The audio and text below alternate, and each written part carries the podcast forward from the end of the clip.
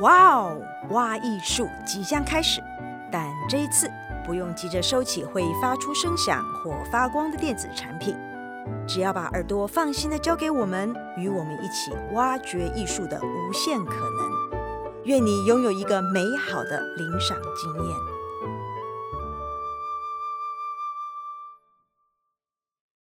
大家好，我是魏婉容，欢迎来到啊，我就看不懂舞蹈 Podcast。今天的第六集，舞蹈看不懂就算了，连评论也看不懂。我们请来的来宾是郑浩，郑浩是一个舞者，也是一个编舞者。那今天呢，来宾的规则呢是不能重复，然后呢，重点要讲在第一句，如果违反的话呢，我就会响铃。那正浩可以请你跟大家打个招呼吗？嗨，大家好，我是郑浩。那我现在是有跳舞也有编舞，我本身是从素人转成舞蹈工作者的，在之前我是中正大学数学系毕业，然后进了北大舞蹈创作所，才还算开始正式的学跳舞，然后之后大概在一六年的时候开始做一点个人创作，主要是 solo 为主。好，那正好我想要问你的第一个问题是：作为舞者、编舞者，那你曾经是用数学的方式在理解这个世界。身为舞者跟编舞者的你，有没有曾经看不懂别人的舞蹈作品，或是有没有哪个作品让你觉得天哪，我看的什么？一定都会有啊，但我我觉得我的 range 相对比较广，因为因为我。的脑袋是很分析式思考的，意思是分析式思考，意思是什么？意思是意思是我习惯看到的东西，即使是感受性的，我也会把它抽象化，然后一条一条的排出来。就是有的人看到一个很激动的演出，可能是可能会觉可能会觉得哦，整个胸口都热起来，然后甚至会冒汗，甚至会就是直接落泪。但是我可能会先看哦，这是一个会让我感觉到这件事情的东西，就是有有点像把它再抽象化一点，就是我会我会看到哦，这个演出会让人感觉到心跳加速，让人感觉到冒汗。这里我想要停一下，所以你脑袋里面冒出来问题是这个演出会让人感觉到心跳加速，而不是这个演出会让我感觉到心跳加速。这。对，或者是它很常出现，然后我想要从这个稍微抽象化、有点距离的，到直接活生生、血淋淋的体感到这个东西，就是我开始在高中的时候接触到舞蹈的原因。因为我接触到之后才发现，这个是我另外一个世界，跟我原本脑袋思考、理解这个世界、感知的方式是完全相反。我小时候是一个比现在更严肃很多 的人。我刚以为你要说我小时候早熟啦，小时候是一个比现在还要帅很多人，好严肃是吧？早熟了，就是过早熟。那可不可以请你多谈一下，你一开始接触舞蹈之后，观察世界或是感知世界的方式有没有改变？或者是说我可以说你现在就是一个分析脑，但是你具有用身体感受世界的能力，是这样吗？我觉得这个平衡是与时俱进，对啊，关键应该是在平衡。哎，为什么现在就是讲话变得这么分析？嗯，会，因为一开始需要用一些方法去逼近。你看，像我我举例的时候，就会非常非常的有像数学的方式在举例，比如说我拿一个。有理数列去逼近一个无理数。列，对对，所以就会就是你知道它一开始它不是无理数，对，但是你慢慢的想办法让它越来越接近，对，成就是在我刚开始的时候，我相信，即使我现在没有办法第一手的直接感觉到那些灼热的体感，但是感觉到我被那那种冲击，然后浸泡在那个。你知道，就像将太的寿司当中，他们每次吃到 之后就会，吃到寿司后面小当家就是后面就会有，会有火跟龙喷出来之类的那些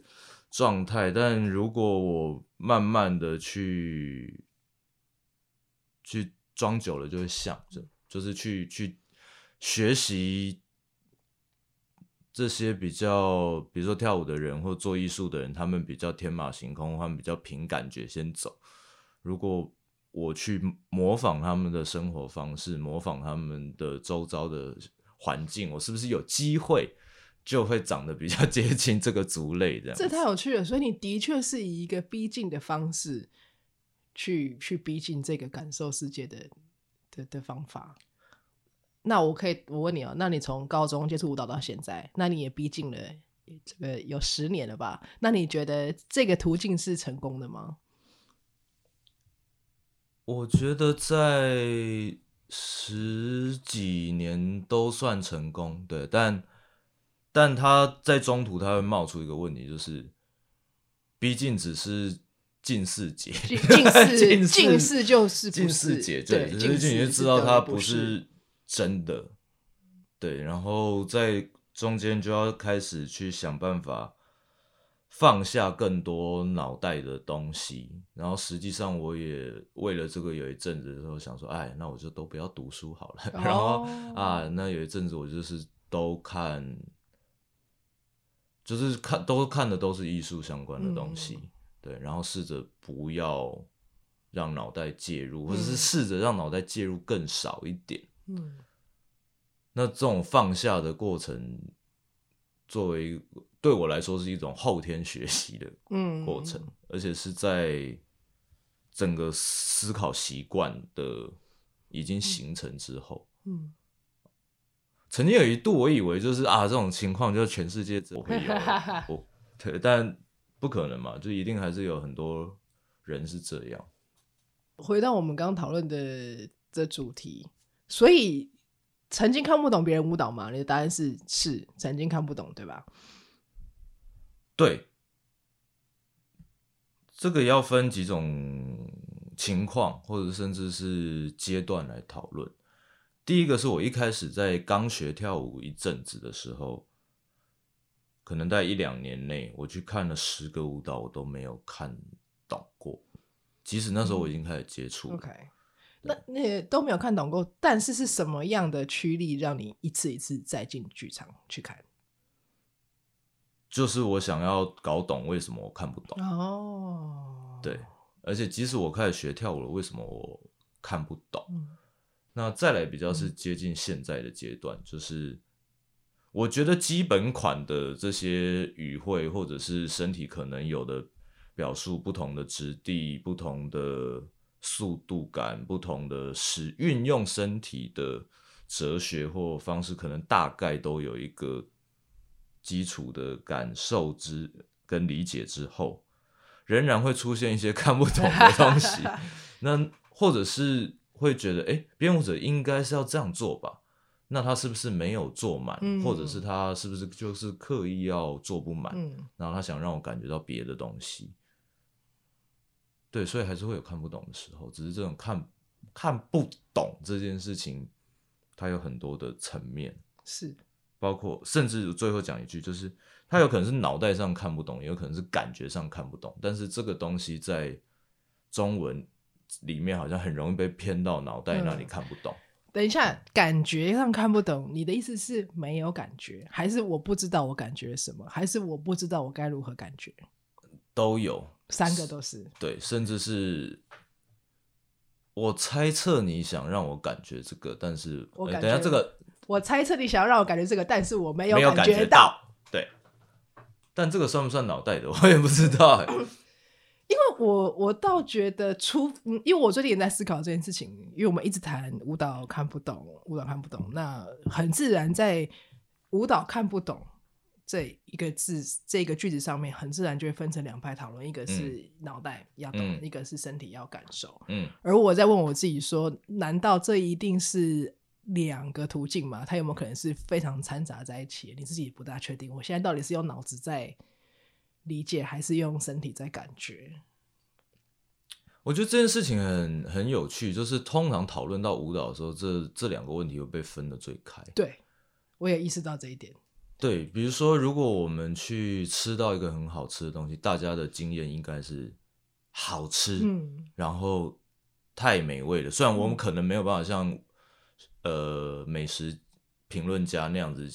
感觉到各种食材不同滋味，然后甚至他怎么做一些微调，跟传统的口味哪里不同？对，但是好吃不好吃，然后我们喜欢不喜欢，甚至觉得哎、欸，这家店的咖喱饭就是比另外一家好吃，好吃，而且高明很多。就是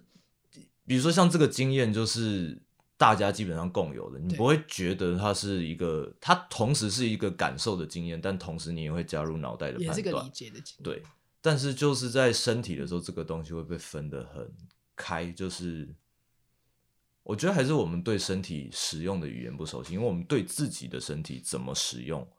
都不够熟悉，嗯、所以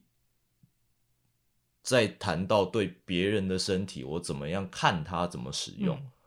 就更隔一层。对对啊，好，那我想问你，因为你之前做了一个作品《处理的形式》嘛，是它是这样。那《处理的形式》这个作品出来之后，有非常非常多的舞评人写了各式各样的评论。然后我我可以说，就是我也是我也写了一个评论，但是我所看到是这个各个舞评有各种各式各样的解读。那我想请问，作为创作者，你怎么看待这件事情？比如说，你有曾经看了一个舞评，觉得天哪！他完全懂我要表达的，或者是说你可曾看了一个五评，觉得不不不，我觉得五评完全误会我的意思。你有类似的经验吗？有，在这个作品上面就有。呃，可能这个作品是我评论相对多的一个作品，所以比较有多样。因为是一个很好的作品，可以来讨论。是一个很好的作品。我自己觉得五评的。功能或者是我期待五评的东西是夹叙夹议，嗯，对，就是我希望他先描述的整个演出发生了什么事情，再来评论说他看到的东西，比如说他感受到了什么，或者是他觉得哪里还可以更好，或者是完全 match 的，诸诸如此类。就是某种程度上，我觉得也许是台湾的情况特殊，就是我们通常演出只能够发生在当周，连演两周是很困难，基本上很啊。所有的评论都会在演完才出现。对，它不太像是，比如说，我知道好像《纽约时报》就是跟你首演完，对，隔天就会出现，隔天一定会出。所以，所以观众可能会看了五评之后，决定他要不要去看这场演出，嗯，而且他们不，他们可能。演的时间会比较长，所以它在功能性上面就会变成，我会希望五评，光读者在读到五评的时候，是可以光从叙述去想象出这个作品的大概的样子。嗯，了解。但是有蛮多舞评会让我觉得，现在在这一块我是感觉不到的。我觉得。蛮多舞评让我觉得比较像在看剧评。你的意思是说他套了太多理论吗？这是一部分。或是他太着重于结构分析吗？对，就是比如说结构或者是画面分镜，如果我以分镜来称之，然后出现了什么行动。比如说，表演者从哪里到哪里，嗯、他做了一个走到哪里，拿起一个水杯，对，拿起一个水杯，然后他凝视了一下，嗯、然后喝进去之类的。然后另外一部分就是结构嘛，一场一场一场，嗯、然后每一场不同的东西，它怎么组织起来，就是我这些都是很有助于理解一个作品作品的，但。我个人不满意的是这件事情，比对我来说比较是在剧评的逻辑上面。但是舞的话，因为身体是舞蹈最核心的语言，所以做一件事情跟怎么做这件事情，我就是。What 跟 How 是绑在一起，嗯、这个、嗯、尤其这个 How 是相对来说非常重要。是，我要用什么质地、什么速度、怎么样的感觉去拿起这个水杯？嗯、它是超级快速的，它是中间定格的，还是甚至这些都还是很粗浅的描述？我觉得我们可以大胆的使用相当多的形容词跟动词，就是我我认为，我最近去买了国语小字典，就是那种小学生用的，就是我觉得我要回头来重新检视所有的动词，嗯，手字旁的、足字旁的，比如说我们会常用踢，我们会常用踏，可是我们可能就踹，可能这个字就稍微少少用了一点。那蹭可能就更少了。嗯、那就是其实很多动词它有相当多的对动态的理解理解，蕴蕴含在那个字的里面。对，但是通常我们在五我通常我看到的物品当中，可能就是他们很。是流动，嗯，对，但是流动到底是哪一种流动？流动有个八十五种流动，对，比如说像传说爱斯基摩人有二十几种白色，对，但我们看起来可能就一两种，对，对，所以这个里头有相当多的地方，我认为它没有被被，它有点像被被折成一小团的纸，它没有被展开来，展开来，对，所以折成一小团的纸，你就会觉得它是一个点或者一个小球，但它事实上可能是一个面，对，或者是一个非常大的面，对。对，就是但是，是但这样的话，难道我们不会碰上那堵墙？如果我们顺着你的路子走的话，这堵墙就是：难道没有身体经验的人就不能写五品吗？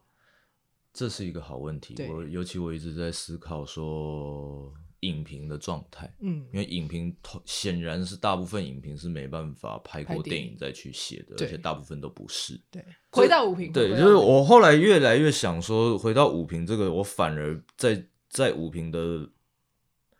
下面去思考，或以我跳舞有在学跳舞的人下去思考，是容易陷入死路。嗯，所以我反而想要对照其他的艺术吗？其他门类的艺术的评论，就是看他们的现况。嗯，对，比如说像刚才提到影评，显然因为拍电影的条件太高了，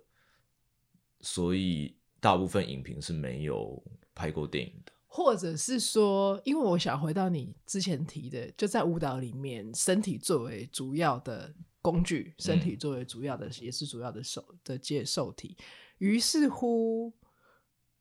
也许我可以这样比喻，在电影里头，就算我不会看电影，就算我不会拍电影，我也知道这个电影拍得好不好。这个电影。然后在戏剧里头，就算我不会演戏，我也知道演得好不好。但在舞蹈里头，我不会跳舞，还可以知道这个舞他跳得好不好吗？就是如果你有熟悉一个门类的话，比如说你有你有表演的经验，你有做菜的经验，你肯定再回去看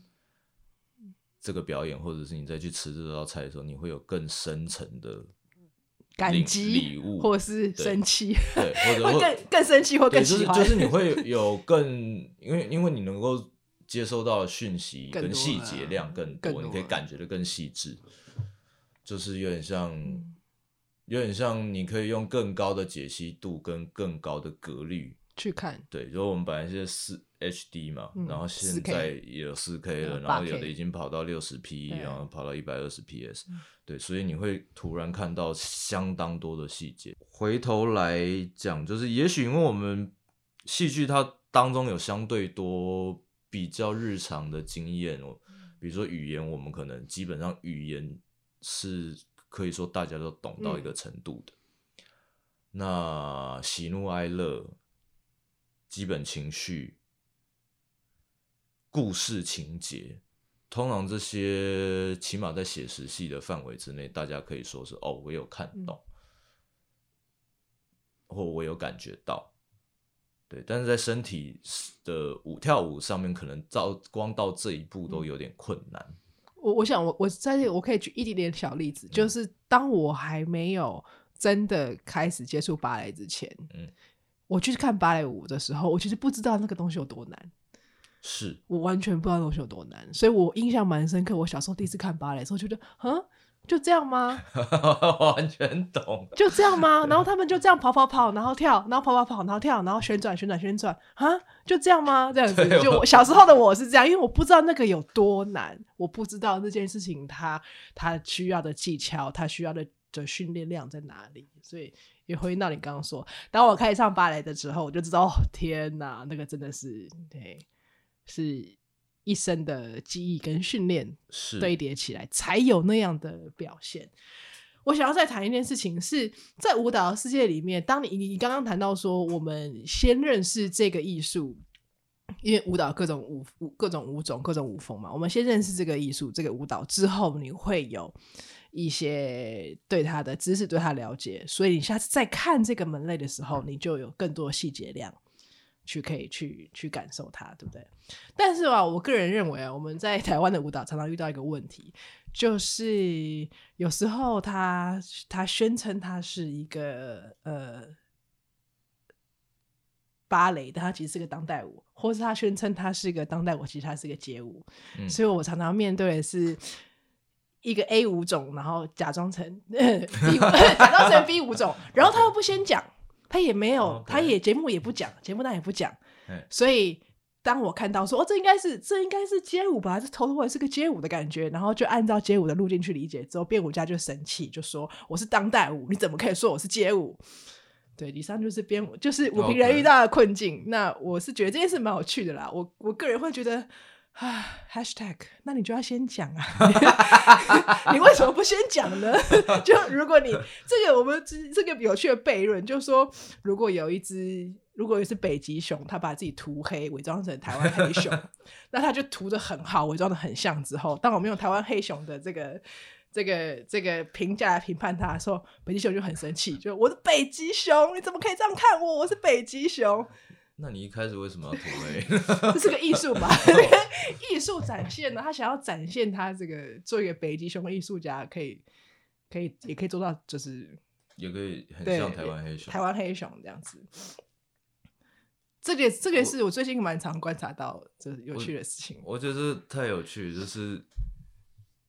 可能做跳舞跟有做作品的人来讲，比较不会直接像你要写评论 碰到这种问题。但是我刚提的意思，其实是在做跨界或做任何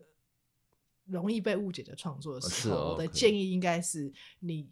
就是编舞者，或是创作者，或是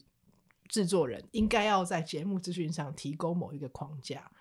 让观众去理解。当你希望观众从这个角度去理解你的作品的时候，如果你只接受这个框架的时候，嗯、你就应该把它写在节目单上面。这是我，这是我的我的建议。那我也可以举一个、嗯、举一个例子，像长虹的今日芭蕾芭蕾，嗯、它是一个很好示范。是，因为它今日芭蕾芭蕾，它就是做一个街舞精神的芭蕾，它并不是一个展现技巧的芭蕾舞演出。街舞精神的芭蕾啊，街舞对啊，街外是个街舞精神的芭蕾，他并不是要做一个展现芭蕾舞技巧的演出，而他把这件事情写在节目单上，我觉得这是一个很好的做法。OK，对啊，我原本只是在在谈、oh, 在谈这件事情，因为我们是谈舞评啊，谈理解舞蹈啊，嗯、我遇过不少这个情况哦、就说编舞者他可能原本熟悉的是呃，原本熟悉的是。是 Salsa，然后他想要把 Salsa 放到现代剧场，嗯、那他希望大家不要再用 Salsa 原本的嗯。观点来看，嗯、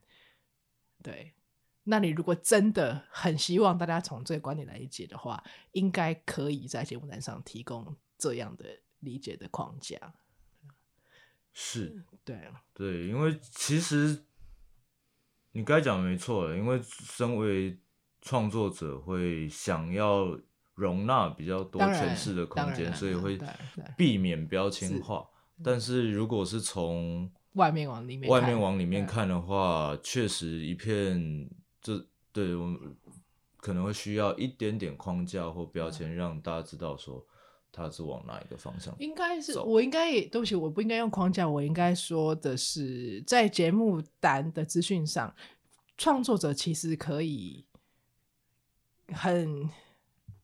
可以，可以，可以更坦白的去谈我为什么做这件事情。对，是，对。如果如果如果你像长虹的今日芭蕾芭蕾，他就说芭蕾是跳舞的意思，我想要让芭蕾这个字重新承载跳舞这个意思，是，那就蛮明显他要做的是这件事情。因为对我来说，长虹这这个作品的难题在于，大家看到芭蕾两个字，已经有差不多三十二公斤的既定想象塞在脑袋里面。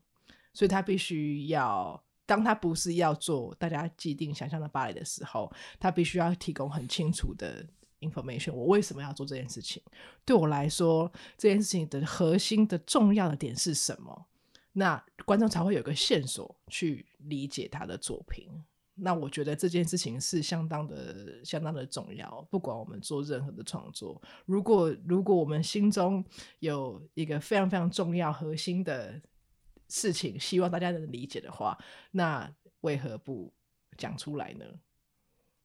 对啊，为何不讲出来？对啊，为何不讲出来呢？我不知道哎、欸，就是大家 为何不讲出来呢？哦、大家是太害怕，太害怕，只要编舞者讲了之后，大家就觉得哦，我只能用这个方向理解，也有可能。有可能这这可能是可能是其中的一个理由，其中一个理由，可能是其中一个理由。但就像你说的，如果今天你已经有一定程度知道说，如果你不提供大家会误会的话，大家会误会或无法理解的话，那那一定要提。对啊，我我个人是这样觉得。然后正好呃，我想问你哦，就是你很久以前跟我讲过一句话，你说五评都看不懂，所以你作为一个编舞者，你平常会看五评吗？除了自己作品之外哦，就是会会看，会看，但也没有那么常看。然后来，对，一部分原因就是因为看不懂。那你的意思看不懂，意思是说这个舞评写出来让有看过同一件作品的你感到看不懂，还是这个主评舞评写出来让没有看这件作品的你感到看不懂？这有点层次上有点不一样。嗯、都有都有。对，就是同样一场演出，有时候会觉得，哎啊，我看到是这个，你看到怎么是？不是诠释上的不同，是看到了基本事实不同。等一下，看到基本事实不同，怎么可能？基本事实这个四个字还蛮大的。就比如说，其实这又回到刚刚所谓看到底看到多少细节的问题，嗯，然后到底是不是要有。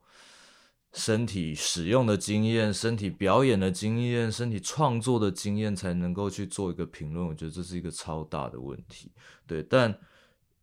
比如说有些舞蹈，我会认为它就是它纯抽象，它没有要表达任何议题。你可以给我一个，你可以给我一个例子吗？比如说苏威加学长的自由步系列，好了，嗯，我在看的时候，我会觉得它。它就是在呈现身体的运动中凝固的美感，是对。那他会借用很多可能给舞者的想象，让他的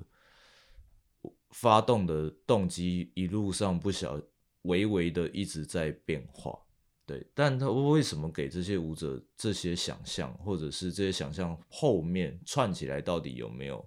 足够逻辑上的意义？我认为是不见得，不见得，而且在这个作品当中是不重要的问题。嗯，对，但是如果你用。可能也没有五平这样理解了，但我就是这样子做一个例子，就是如果你想用刚刚说的，就是他要看他变化的找这找这些他为什么从 A 变到 B, 变到 C，是不是有一个既定的脉络？对，或者就很难对，或者是如果这个如甚至是如果你把这个当成重点，你要看说他为什么从这里变成那里，嗯，那可能真的不是重点。OK，对。对，那它的重点是在变化的过程当中，它要你看到舞者的细节，然后你看到这些造型如何如何在极限上面，但又细致的转化到下一个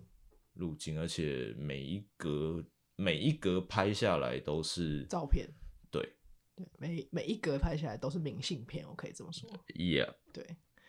那这件事跟舞评看不懂的关系是？对，所以有的时候就是我认为这个舞蹈是完全纯身体取向，他根本没有要表达任何议题，或者是他只提到一小部分，但是他提的可能呃不相对比较薄一点，对，但是我可能会读到的舞评是针对他的。议题面或者是它结构面开始，就是分配的比例很不同，嗯，对。但对我来说，身体怎么样运用，就是是怎么样运用，怎么样形成一个编舞家的身体风格，甚至是身体哲学，这件事情是蛮多舞蹈的，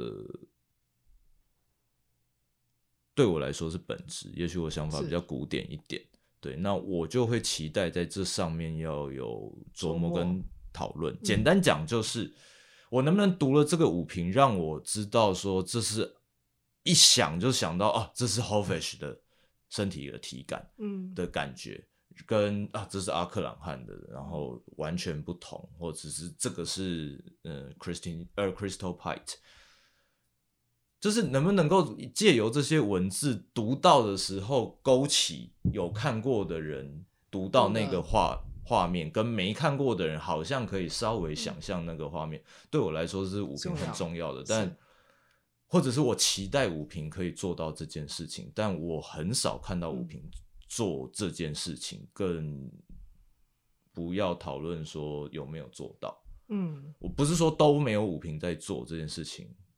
但是我觉得比例并不是很多。嗯，那对我来说，如果这一 part 没有办法先让你感觉到说，你好像仿佛看到看到了这个舞，它怎么样？比如说 Hofesh 对我来说，它可能就有很多的。甩的动作，然后它的能量是往外丢，然后又包进来，它有很多粘稠的东西。但阿克朗就是有很多切切屑，对，然后他转身的那个利落的速度跟切的那种感觉是，是很像快速剁斩版，哒哒哒哒哒哒哒哒哒哒，就是他再加上这些节奏，就是我没有办法在文字上面能够尽可能的再现化这些东西，对。我来讲，我是有这种期待，然后之后再来讨论他在这种身体下面，他、嗯、他拿这个阿克朗汉，他做了什么样的？比如说他做了陌生人，他、嗯、是一个自传的东西，它的结构怎么样？或者是 Hofesh 他做那个、嗯、呃 The Great Final，嗯，对，就是他在处理的主题是什么？对，就我会期待前者先有了之后，再来讨论后者，嗯。我个人的期待啊。好，最后我想聊一件事情，就是我们前几届来宾啊，常常在聊说舞蹈看不懂的时候，有一些来宾会说：“那舞蹈看不懂，你就要用感觉的啊，舞蹈就不是要看懂的，你要用感觉的。”但郑浩就讲了一句非常有道理的话，郑浩就说：“我就真的没感觉啊，没感觉才需要用理解的啊。”我非常喜欢这句话，那你可以聊一下这句话吗？我觉得可能是因为我自己就是从没感觉开始的，对，所以我真的不知道没感觉的时候要怎么办。嗯，我想举一个身体的的例子，就是每个人可以去关照或者是觉察一下自己到底有几节脊椎，你能不能感觉到每一节脊椎？或者是你能不能感觉到每一节脊椎外面的皮肤？就是比如说手指，对我们来说可能是比较有感的、很熟悉的手腕、脚趾，然后手肘，对。但是或者是肩膀，但是肩膀其实是一个相当大的范围。我们平常在讲肩膀的时候，到底你感觉到是解剖学上的提肩胛肌，还是整个肩关节带？然后整个肩关节它又有相当多，所以这个东西是就是像，就是像。解析度一样，就是你到底可以感觉到多少的解析度，甚至是你有一张很高规格的解析度，但中间有很多破洞，嗯，就是有一些地方你是没有感觉。黑洞，黑洞，对，黑洞。所以如果你没有那里没有被碰触到，你就不会 sense 到，yeah, 就不会知道它存在。对，所以我觉得这个跟你看我有没有感觉其实是类似的。嗯就是如果你没有某一次真的感觉到了什么东西的的这个经验，你会不知道要怎么感觉，是你根本不知道东西存在在哪里，所以你没办法感觉。这是其一，然后再来是，对，我同意舞蹈很多时候不是要拿来看懂的，嗯，但是，但是你要。说，因为有时候我觉得这句话有点像放大绝了，就是我本人就最喜欢放大绝啦。对，这句话很像放大绝，就是哦，如果我做的让你没感觉，也可以说是我做的不够清楚，或者是我希望你有感觉，但没有让你感觉到。这很多时候是我们做创作的人的问题啊。对啊，但是在这句话下面好像可以变成，哎、欸，你没感觉你家的事这样子，Okay. 或者或者是，当然观者可以诠释，或者是，是我刚刚有点跑太远，不，但我觉得你讲，我觉得你讲蛮好的，对。而且有一些东西是可以，就像你说的，这是提供线索的。就是很多时候我们还是希望被理解，稍微有一点线索会有助于我们理解你们啦。坦白说，我作为作为作为观众，作为写评论的的人啊，对我我我我想要插一点话，因为有时候我在写评论的时候，嗯、我也会觉得我是否太偏身体感受。我是一个看舞可以身体有嗯共感的人，嗯嗯、但我在写的时候，我也会提醒我自己，如果我一直用身体。感受这一招，那是否对我读者是不够负责任？并不是每一个人都可以这样子感受舞蹈。那我在写东西的时候，我也会反复的提醒我自己。所以我在写东西的时候，尽可能的提供一些细节。回到你刚刚说的，嗯、动作的细节是用切的、用甩的、用踹的、用踢的、用踏的。那我会努力的去找一个字，去穷尽去。逼近，回到你刚刚说，去逼近那个我所看到的身体的感觉。是，我觉得你刚刚说到你在写评论的时候，你会有那个说，你会不会过于着重身体的那个细节，或者是你要怎么样让观众可以，呃，读者可以，可以也感受到我所感，或者说也看到我看到的东西。对，我觉得这个东西其实就是一个你眼睛观看的尺度到底在哪里，就是。如果你有更多的身体经验，你可能可以细到像显微镜一样的看这个东西。嗯、但是你用显微镜看的时候，你一次的视野就是有限的，嗯、所以有时候你要拉回，嗯、呃，可能用放大镜看，然后有时候可能要拉回用正常的看。有时候如果你再拉高到鹰眼，就是一百公尺高鸟看，然后对我我相信这是一个。